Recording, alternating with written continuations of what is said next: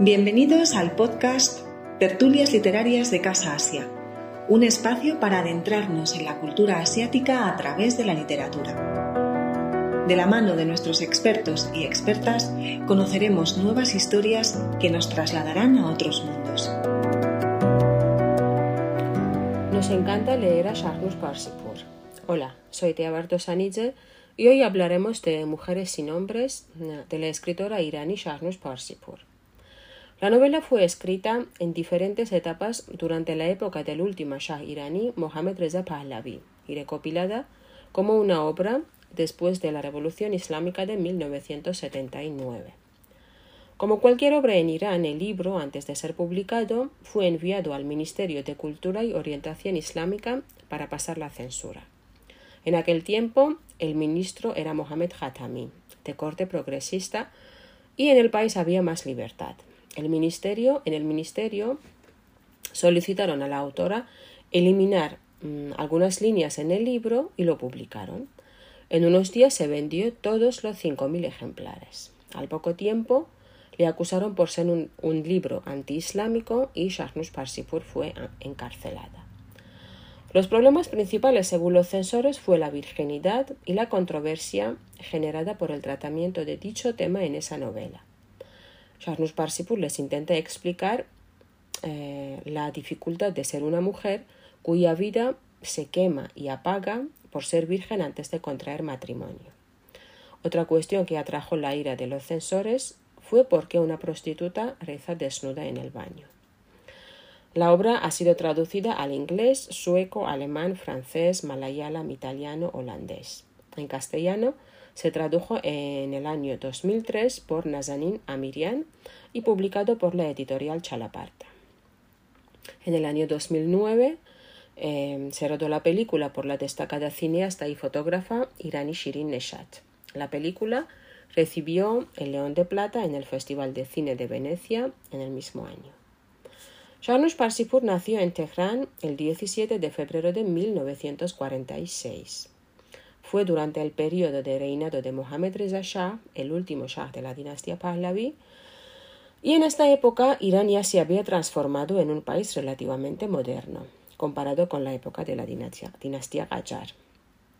Mohammad Reza Shah era hijo del primer monarca de la dinastía eh, Pahlavi de Reza Shah, eh, que había llevado a cabo un amplio programa de modernización y centralización en el ámbito militar y administrativo. De hecho, ya en 1922 se regulaba el acceso a la función pública mediante el concurso oposición tomando como modelos el sistema francés y belga. Shahnus Parsipur fue encarcelada en varias ocasiones, tanto durante el periodo de la dinastía Pahlavi, así como en el periodo de la República Islámica de Irán después de la Revolución. Sus libros están prohibidos en el país. Actualmente Reside en Estados Unidos, donde ha recibido varios premios.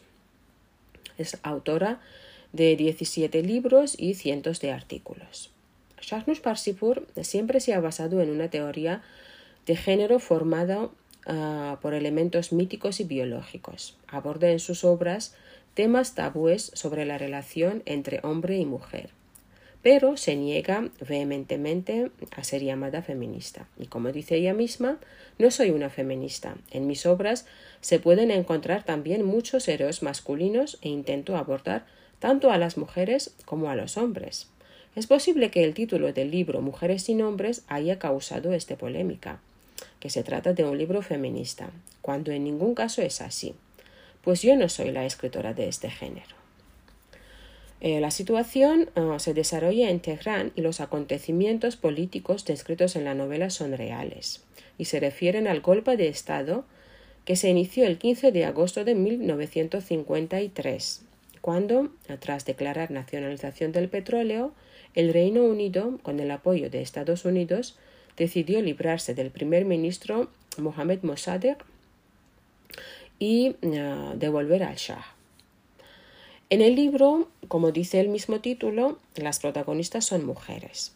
A los pocos hombres que vemos en la obra, la, la, mayoría son personajes negativos. El único personaje masculino que es una persona positiva es el jardinero llamado jardinero amable.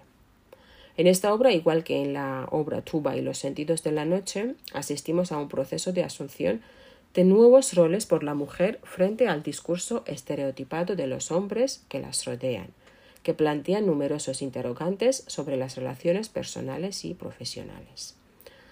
Eh, en la novela Mujeres sin hombres se trata de cinco mujeres de distintas clases sociales, una profesora, una prostituta, una señora de la alta sociedad y dos chicas de una clase media. Las mujeres protagonistas se alejan de la capital, cada uno por un motivo personal, y se reúnen en una mansión con un jardín enorme, parecido al paraíso, con su verdor, aire puro, mujer árbol que canta y agua, sin la cual sería imposible imaginar el jardín de Edén. Recordemos que la palabra paraíso en nuestra lengua y en muchas otras lenguas procede de paradaeza, un término que en la lengua persa antigua significa un lugar de recreo amurallado donde los soberanos disfrutaban de los jardines y fuentes desde los pabellones levantados en dicho recinto.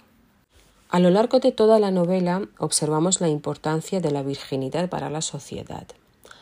Hay un fino análisis del estereotipo del lugar de una mujer en la sociedad iraní tradicional y de la pregunta ¿cómo debe comportarse una chica de una buena familia? En las obras de Shahrnush Parsifur se observa que la vida real y mítica está mezclada. Por ello se considera también como una de las primeras escritoras del género realismo mágico en Irán. La autora lleva a cabo una reflexión conjunta sobre el panorama histórico y literario iraní desde una perspectiva en la que la realidad se aborda desde un aspecto paradójico. Parsifur se traslada a un mundo aparentemente onírico y surreal a través de una serie de relatos que asemejan el cuento oriental.